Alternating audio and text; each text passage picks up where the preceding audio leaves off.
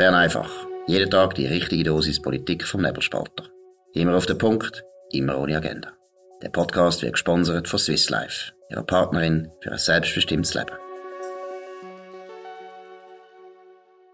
Das ist Bern einfach vom 5. Januar 2022 mit der Claudia Wirz und dem Sebastian Brielmann. Heute zuerst mal eine gute Nachricht. Ähm, der Bundesrat hat nichts gesagt äh, zu Corona. Das heißt, wir können das Thema so halbwegs weglassen und widmen uns aber trotzdem gerade am Anfang der Schweizer Politik. Und zwar ähm, ist heute eine Tamedia-Wahlumfrage gekommen, wo zeigt, dass Stand heute die GLP und SVP wurden zulegen. Die Grünen verlieren relativ stark, über ein Prozent. Auch die SP verliert. Die FDP gewinnt leicht und die Mitte verliert leicht. Wo du die Ergebnisse oder die Umfrageergebnisse angeschaut hast, Claudia, ähm, wie interpretierst du ähm, den Stand heute? Also ich glaube, äh, bis vom Ersten, wo man mal kann sagen äh, irgendeine Sensation ist nicht zu erwarten, also zumindest äh, aus heutigem Kenntnisstand heraus. Äh, also ich glaube, die grossen Wählerwanderungen und Verschiebungen äh, wird es da nicht geben in den nächsten Wahlen, wenn das so weitergeht. Allerdings muss man natürlich schon sagen, äh, dass, dass es noch relativ lang ist äh, bis zu den Wahlen 2023. Da kann noch ganz viel passieren. Also wir wissen ja nicht, was noch alles kommt. Und äh, es ist jetzt noch ein bisschen arg weit weg, äh, aber ja, wahrscheinlich ist das so, das typisch Schweizerische, es ist alles ein bisschen äh, gemächlich, ähm, es ist es sind nicht die ganz grossen Überraschungen zu erwarten. Es ist eigentlich so, so wie es immer ein bisschen ist in der Schweiz was ich durchaus als sympathisch empfinde, gewisse, gewisse Stabilität. Trotzdem muss ich sagen, dass die SVP jetzt nach dem chaotischen Herbst ähm, mit, mit der Abstimmung über das Covid-Gesetz, wo, wo, wo die Partei ja eine, eine merkwürdige bis eine schlechte Rolle gespielt hat, gewisse dafür, gewisse dagegen, mal so, mal so, dass die jetzt gerade zulegen gerade bei den Jungen, ähm, wie es in der Umfrage heisst, das finde ich, finde ich noch bemerkenswert. Und der Grund ist, ähm, dass ähm, eben nebst den Jungen, dass auch viele, die jetzt zur SVP ähm, gewechselt haben mit ihrer alten Partei, nicht wahnsinnig viel können anfangen. Und das finde ich schon noch ähm, interessant. Gründe werden ja nicht großartig ausgeführt, respektive gar nicht. Das wäre ja mal noch interessant. Ähm, zu erfahren, aber das zeigt schon, dass bei all diesen Wirren und auch immer der Kritik an dieser Partei, zum Teil zu Recht, zum Teil zu Unrecht aus meiner Sicht, ähm, dass die sich wahnsinnig äh, gut trotzdem kann positionieren in dem Land und dass die jetzt obwohl es früh ist, ähm, gerade äh, wieder mit 1,4 Prozent im Vergleich zu 2019 zu den Wahlen, ähm, Stand heute könnte zulegen, ähm, hat mich, hat mich gerade nach dem Herbst, wo man ihr denkt hat, ja, eigentlich erwartet man ja von der SVP klare Positionen. Das ist nicht der Fall gewesen, auch ein bisschen Verzettelung. Das habe ich schon noch bemerkenswert gefunden. Ja, das ist sicher äh, ein interessantes Resultat von dieser Umfrage, auf jeden Fall. Ähm, wie gesagt, es ist noch lange hin, es kann noch viel passieren in dieser Zeit, bis dann der Wahlkampf richtig losgeht. Aber vielleicht ist ja ähm, der Zuwachs für die SVP, insbesondere bei den Jungen, auch ein bisschen dem geschuldet, dass die Leute langsam ein bisschen die Schnauze voll haben vom Bevormundungsstaat. Mhm. Und die Linken haben natürlich auch jetzt im Zusammenhang mit der Pandemie, die sind immer wirklich auf der, auf der Seite von der Einschränkungen gewesen. Also sie sind für den Lockdown gewesen, sie sind äh, für verschiedene Verschärfungen immer gewesen von den Massnahmen. Ähm, es hat nicht schnell genug können gehen und sie haben vor allem auch mit beiden Händen äh, das Geld ausgegeben. Äh, das wiederholen sie auch ständig immer wieder. Und ich glaube, vielen stößt jetzt das mit der Zeit schon ein bisschen sehr äh, sauer auf. Und dann ist eigentlich schon die logische Konsequenz, dass man dann sich mal anders orientiert und einfach genug hat von dieser ganzen Bevormunderei. Ich glaube, das hat man jetzt halt wirklich in den letzten 20 Monaten äh, jeder hat jetzt das können am eigenen Leib erfahren, äh, ob jetzt als Privatperson oder als Unternehmer oder Angestellte, ähm, was das bedeutet, eben, wenn die Freiheit äh, so massiv eingeschränkt wird, wenn man immer mehr Bevormundungen hat. Und das ist halt schon etwas, was einem mit der Zeit auf den Wecker geht. Absolut. Und ich, ich finde das irgendwie äh, wirklich eigentlich eine super Nachricht, weil A, die Jungen, die ja das Covid-Gesetz aus verständlichen Gründen äh, abgelehnt haben im Vergleich zu den Eltern, weil sie es weniger betrifft, ob das jetzt richtig oder falsch ist, wollte ich gar nicht ähm, beurteilen. Ich kann es einfach äh, nachvollziehen und ich kann es ähm, verstehen. Also der Zuwachs der SVP ähm, verstanden. Und wie du richtig sagst, ähm, die Leute können offenbar, oder die Umfrageteilnehmer können offenbar unterscheiden, oder, zwischen wirklich unsympathischen, ähm, radikalisierten Menschen, die ja den Abstimmungskampf ums Covid-Gesetz prägt haben, und dann auch wieder, hey, welcher Partei fühle ich mich eigentlich noch? Und das hat einen Dämpfer gegeben für die ganz Radikalen im November trotzdem kann die SVP jetzt zulegen. Also die Differenzierung, die Nuancierung, das finde ich eigentlich wahnsinnig positiv ähm, für, fürs Land, dass da, da irgendwie, dass man sich Gedanken macht. Und zweitens, wie du gesagt hast, also ich meine, dass die Grünen stark verlieren, schon Deutschland-Wahlen sind eigentlich eine Enttäuschung für die Grünen. Die SP verliert wieder ein bisschen, also ob die wirklich die richtige Taktik fahren, das hört ja nicht mehr auf, wir reden ja allbot über irgendwelche äh, Gender-Programme etc. Und dann steht in dieser Umfrage, ja, eigentlich wer nicht wahnsinnig akademisch ist und nicht wahnsinnig viel verdient, äh, der neigt sich zur SVP zu und die, die gut verdienen und Akademiker sind, die gehen alles wie mehr zur GLP. Also ob dort SV, wirklich die richtige Strategie fährt, ähm, das würde ich sehr bestreiten. Ja, das denke ich auch. Also die SP und die Grünen, die machen wirkliche Politik für ihre eigene Blase.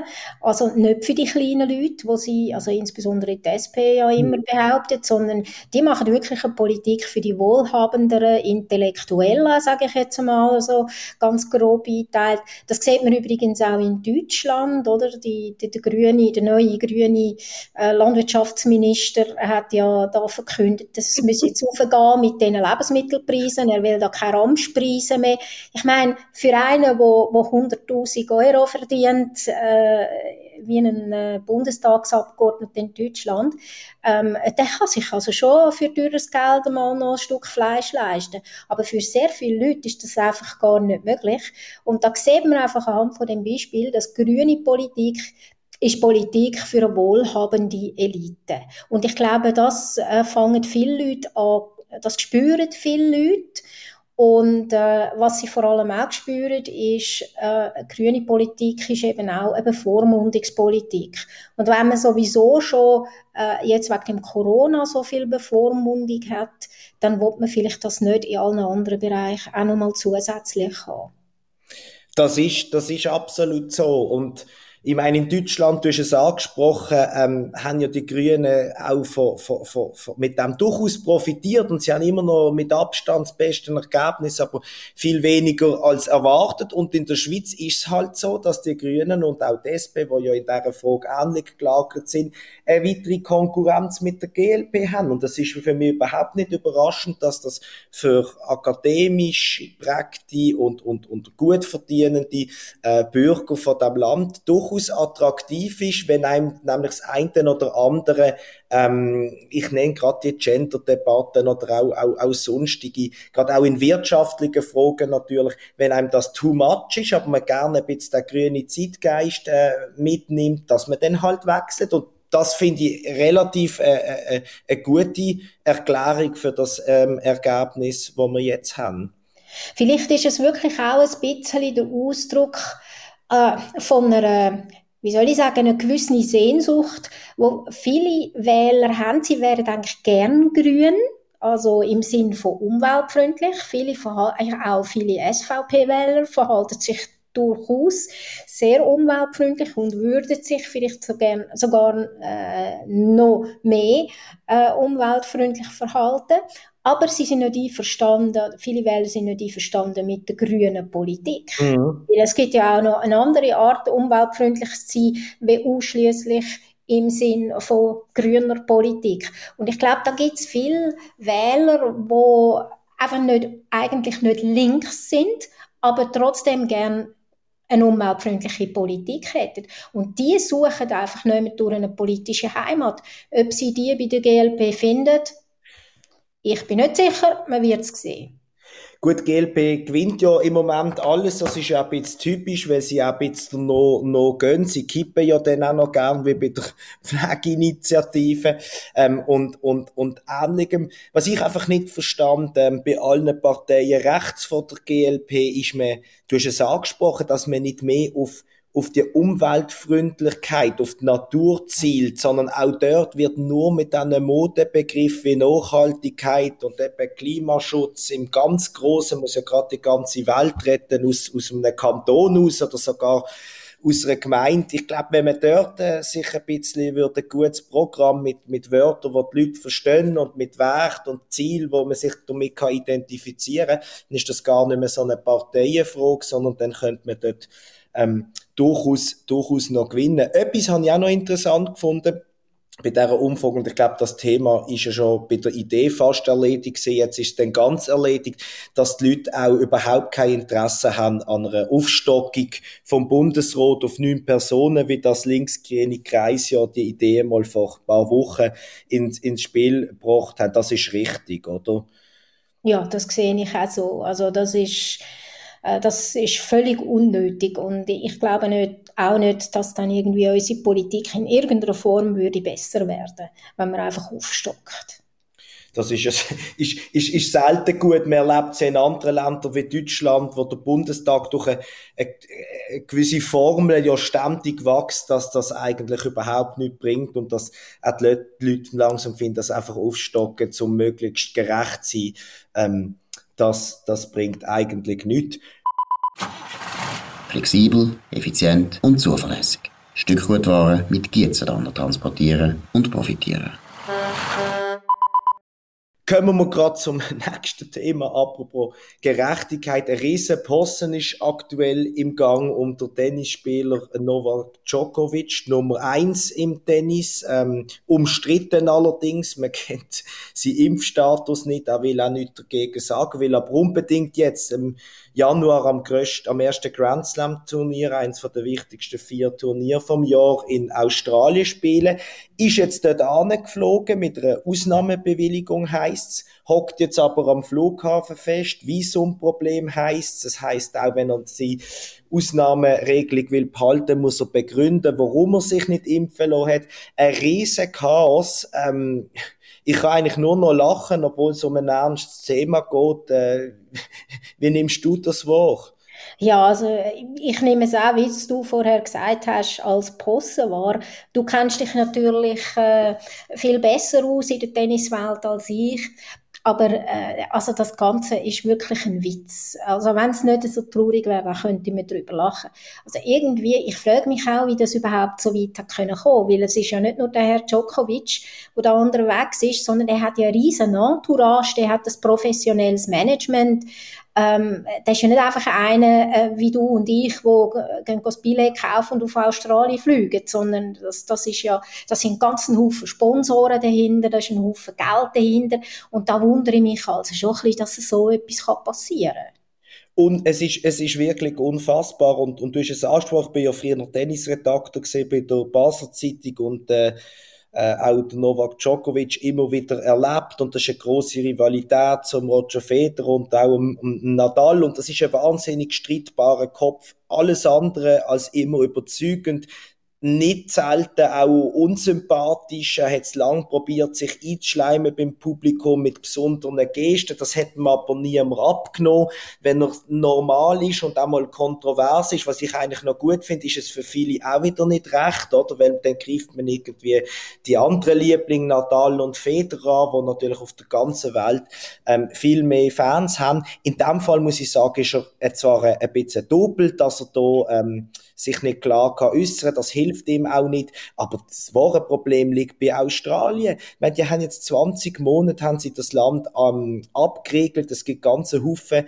Ähm, Gerade letztens ist äh, eine super Sportart, nämlich Darts ist eine WM über die Bühne, da ist ein Australier dabei gewesen, der seit 20 Monaten, hat dann nicht mehr heimgehen ähm, Ganz viele Privatpersonen ähm, auch nicht. Und wenn man jetzt so einen Geschiss macht und nicht fähig ist, zu sagen, entweder du darfst reinkommen, dann kommst du auch rein, oder du kommst nicht rein, und das muss am Flughafen geklärt werden, das finde ich hochnotpeinlich ähm, von den Behörden. Und der Premierminister hat jetzt noch gesagt, wenn er eben das nicht kann belegen kann, muss er wieder das Flug heimnehmen sofort. Also, dass man das nicht ein paar Tage, respektive Wochen super hätte können machen, ist ein absoluter Witz. Absolut, das sehe ich auch so. Also das ist, äh da ist einfach alles schief gelaufen, wo überhaupt kann schief laufen. Und ich, ich sehe das ähnlich wie du. Wahrscheinlich die größte Schuld an dieser äh, Situation hat äh, die australische Regierung oder wer auch immer da zuständig ist für die Einreisemodalitäten, da hat offenbar der eine nicht mit dem anderen geredet und, oder der politische Druck ist plötzlich gross geworden. Äh, wer weiß, was da hinter den Bühnen alles gelaufen ist. Also mhm. auf jeden Fall macht es einen unglaublich unprofessionellen Eindruck. Das ist es so. Und ich, ich finde es schon noch, egal wie man zu den zu Massnahmen steht, also das finde ich jetzt wirklich nicht entscheidend. Ähm, wenn Australien so restriktiv ist, dann müssen sie auch jetzt äh, eigentlich knallhart sein, weil sonst zeigt es eigentlich, dass man alle bestraft, egal, auch wenn es nicht alle betrifft. Aber kaum kommt ein Promi oder, oder ein guter Tennisspieler, der am Turnier mehr Einschaltquoten bringt, selbstverständlich, was um viele Sponsorenverträge geht, da geht es um einen Haufen Geld, dann spielt das dann alles nicht mehr so eine Rolle. Und wenn so einer offenbar, also wie der Djokovic, offenbar kann durchaus nach Australien einreisen. Warum sollte es denn nicht für einen ähm, Normalsterblichen möglich sein, der geimpft ist, der getestet ist, wo, wo, wo, wo von mir aus noch in Quarantäne geht äh, daheim, wenn er wieder zurückgeht. Das ist alles nicht möglich gewesen. Und jetzt soll es plötzlich wieder möglich sein, was mir ein bisschen zweifeln lässt an so super harten Maßnahmen wie, wie Australien. Aber klar, also sind alles Verlierer am, am Schluss. Was uns natürlich auch zum nächsten ähm, Thema bringt und, und, und beim Sport bleiben lässt, das sind die Olympischen Spiele, wo in Kürze in, in Peking losgehen. Dort ist ja alles noch viel extremer. Dort hat jetzt, glaube ich, heute oder gestern hat die Phase Olympische Spiele begonnen. Also wer dort irgendwie mitschafft als Volontier oder ein Sportler, der früher anlässt, muss jetzt in die Bubble, wird akribisch ähm, von der Außenwelt äh, abgeschottet. Du hast ein paar äh, Bilder gesehen und, und, und, und die informiert. Wie, wie geht's dir auch als Sinologin, wo das Land natürlich bestens kennt, wenn du da nach China schaust? Also ich habe da ähm, natürlich eine sehr klare Haltung. Also ich kann grundsätzlich gar nicht verstehen, warum man auf China geht. Das ist mal das Erste, warum man auf China zu den Olympischen Spielen geht, aus politischen Gründen.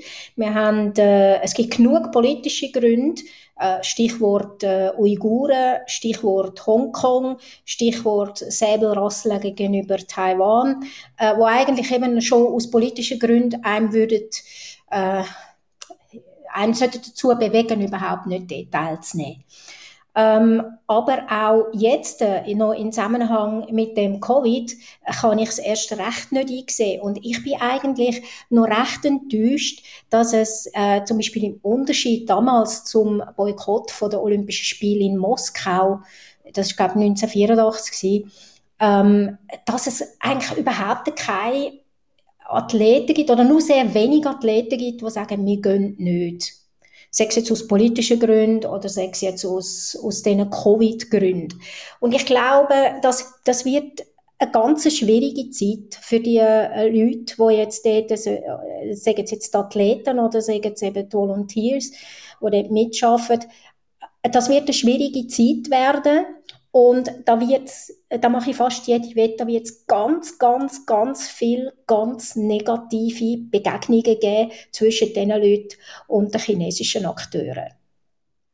Das, das kann ich mir auch gut vorstellen. Äh, es droht ein bisschen zu, zu äh, sehr ja, Spiel von der Tristesse zu verkommen, weil man ist nicht happy, dass die dort stattfinden. Es werden viele doch auch aus unterschiedlichen Gründen werden, werden nicht gehen. Also die allerbesten Eishockeyspieler zum Beispiel, die in, Amerika, in der amerikanischen Liga spielen, die kommen alle nicht und das sind mit Abstand die besten, auch die besten Schweizer Spieler dort, die werden alle nicht dabei sein, andere Sportarten auch. Ich glaube auch, das wird in vielen, in vielen ähm, Wettbewerben ähm, werden so wenig sein, dass es chinesische Spiel werden und das ist das Niveau bekanntermaßen im Wintersport nicht so hoch. Das ist mal der sportliche Aspekt. Das glaube ich nicht, dass wahnsinnig viel Begeisterung aufkommt. Zweite verstand, ich verstand das auch nicht. Ich verstand das IOC nicht. Ich meine, Peking hat schon 2008 die Sommerspiel gehabt.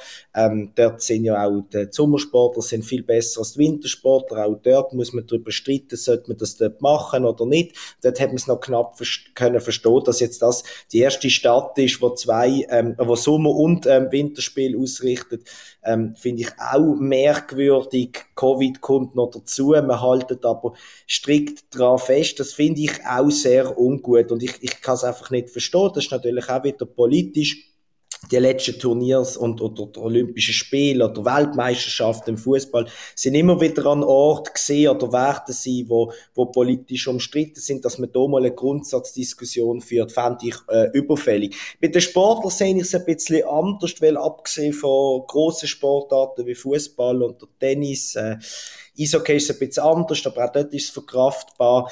Ähm, gibt es ganze Haufen Sportler aus der Schweiz, die wenig Geld verdienen, die aber 100% am Sport widmen und da gibt es eigentlich nur die Olympischen Spiele. Und wenn ein Land wie die Schweiz oder wie irgendein Land nicht sagt, hey, wir, wir wollen dort nicht dabei sein, wir wollen das nicht unterstützen, finde ich nicht unbedingt, dass der Sportler freiwillig muss ähm, auf das verzichten aus, aus, aus politischen Gründen. Er darf das selbstverständlich und ich glaube, es wäre auch nicht schlecht, wenn das noch mehr würde machen.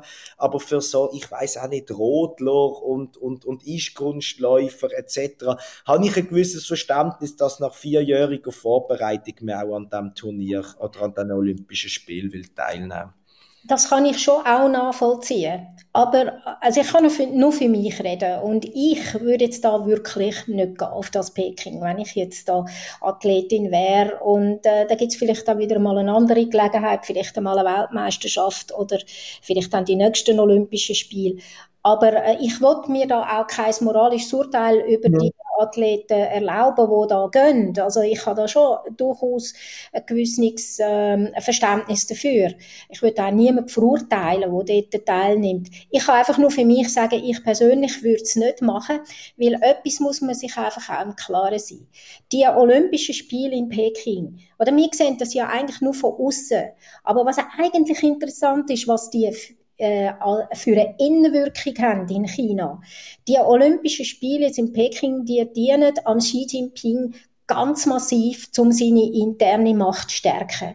Und in dem Jahr sollte ja auch noch entschieden werden, wie das weitere Schicksal von Xi Jinping äh, wird sein. Also wird er jetzt wieder gewählt, oder? In dem Amt, wo ja ursprünglich einmal eine Amtszeitbeschränkung äh, ja. mal gegeben. Das ist dann mal in einem ersten Schritt aufgehoben worden. Und jetzt muss es quasi noch bestätigt werden. Und das ist alles das Jahr.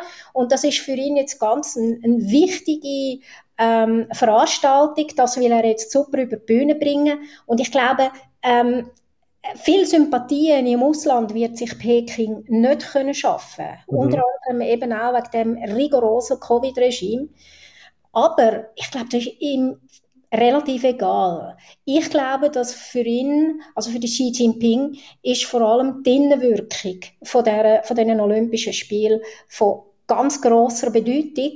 Und da muss ich einfach schon sagen, jeder Athlet, der da mitmacht, ist zu einem gewissen Grad ein Statist in dieser. Show. Oder? Und äh, ich persönlich kann nur für mich reden. Und ich wiederhole nochmal, ich verurteile niemanden, der dort hingeht. Das ist wirklich eine persönliche Entscheidung.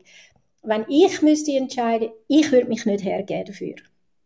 Ich, ich kann das absolut nachvollziehen und ich, ich, ich halte das auch, äh, fand das auch nicht falsch, wenn man das ähm, machen. Im, im, Im Gegenteil, ich würde mir jetzt einfach fragen, wenn ich jetzt so ein Randsportler wäre, ein Profi, der viel für das macht, ich würde vielleicht, wahrscheinlich kann mich nicht reinversetzen in die Lage, aber eventuell auch noch gehen, weil mir auch ähm, ein grosser Support wird fehlen. Also wenn irgendwie der Heiri Müller, wo, wo, wo vielleicht 14.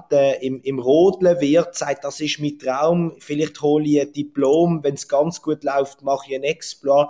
Ähm, aber wenn ich nicht gehe, interessiert das eigentlich niemand. Ich finde auch, da sind eher ähm, große Nationen, Sportnationen, hätten sich das früher noch können überlegen, mit den wichtigsten Sportlern reden, hey du, wenn wir nicht ein Zeichen setzen. Ich, ich hätte das gerne ein bisschen, wie könnte man das sagen, ein bisschen übergliederter gesehen und nicht, dass der eine da sagt, ich verzichte oder ich verzichte nicht, aus welchen Gründen auch immer, sondern dass es Nationen gibt, die sagen, die Propaganda, und das hast du natürlich großartig erklärt, mit dem, mit dem Schicksalsjahr, das nicht bevorsteht, etc., ähm, die machen wir nicht mit.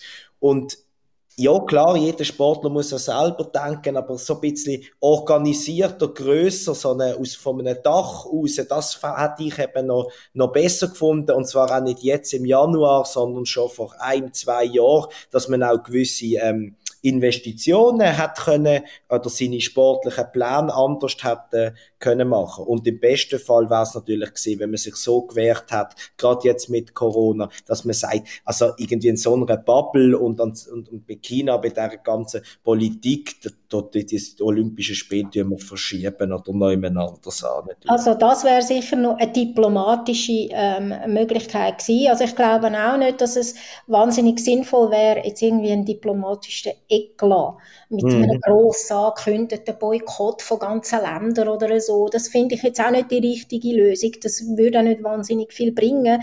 Das könnte er sogar intern dann noch eher nutzen, ja. äh, nutzen oder?